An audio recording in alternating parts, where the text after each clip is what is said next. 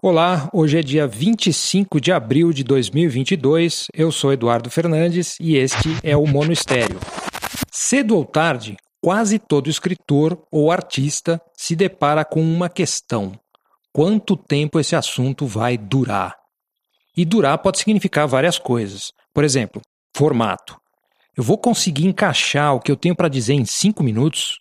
As pessoas serão capazes de manter o interesse por esse tempo todo? Afinal, cinco minutos hoje parece uma eternidade.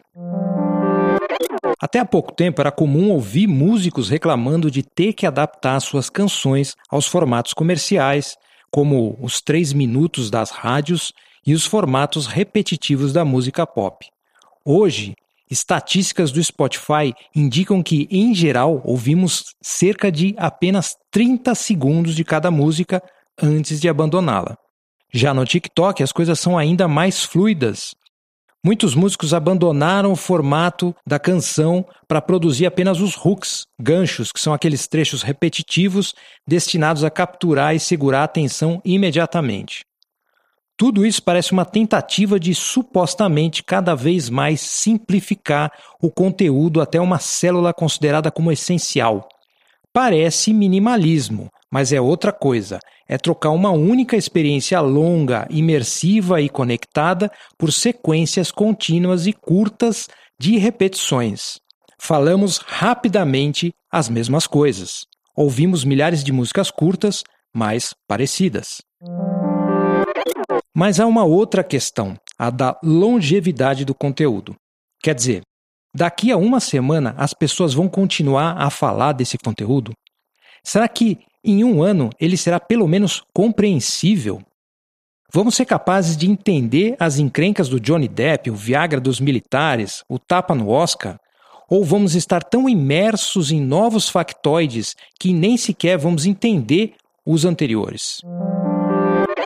Nos anos 1960, o pesquisador norte-americano Albert Goldman teorizou sobre um fenômeno que ficou conhecido como efeito Lindy. Em resumo, Goldman propõe que uma ideia ou tecnologia tende a sobreviver mais ou menos o que já durou.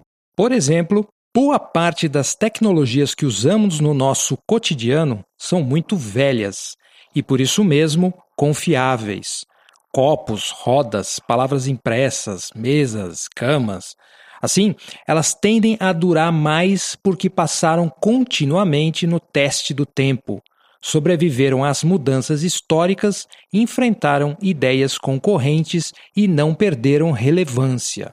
Por outro lado, ninguém mais usa ICQ, MySpace, Orkut ou Pagers. Como diria o escritor Bruce Sterling, novidades disruptivas são mortas por outras novidades disruptivas. Lembrei desse assunto ao saber que o Snapchat está em alta novamente. O aplicativo inaugurou um formato que hoje conhecemos como Stories, que foi copiado depois pelo Instagram e o YouTube. O Snapchat tinha sido dado como morto, mas voltou a crescer porque a chamada geração Z, os jovens dos anos 2010 e 2020, não gostam da social media tradicional.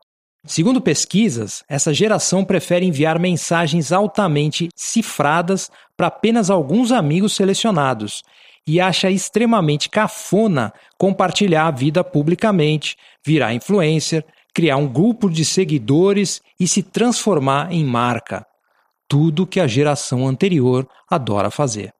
Além disso, aos poucos, as próprias redes sociais perdem espaço para chats privados como o Discord.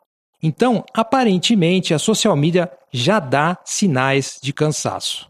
Assim, num típico caso de Lindy Effect, parecemos estar voltando a valorizar uma tecnologia muito antiga, a privacidade. Ou seja, a ideia de que é melhor compartilhar coisas íntimas com amigos íntimos. Afinal, para a maior parte das pessoas, é muito mais prático ser compreendido do que ser famoso. De novo, esse é o teste do tempo. Uma ideia antiga pode durar mais tempo do que uma novidade disruptiva. Que estranho, não? Esse foi o episódio de hoje do Mono Estéreo com roteiro, produção e edição de áudio de Eduardo Fernandes. Para comentar, escreva para eduf.eduf.me. Você encontra transcrições do episódio e mais conteúdo no site eduf.me. Para apoiar o meu trabalho, deposite qualquer quantia na chave pix.eduf.me. Não se esqueça de assinar o podcast no seu aplicativo favorito, avaliar na Apple Podcasts e compartilhar o episódio. Obrigado por ouvir e até a próxima.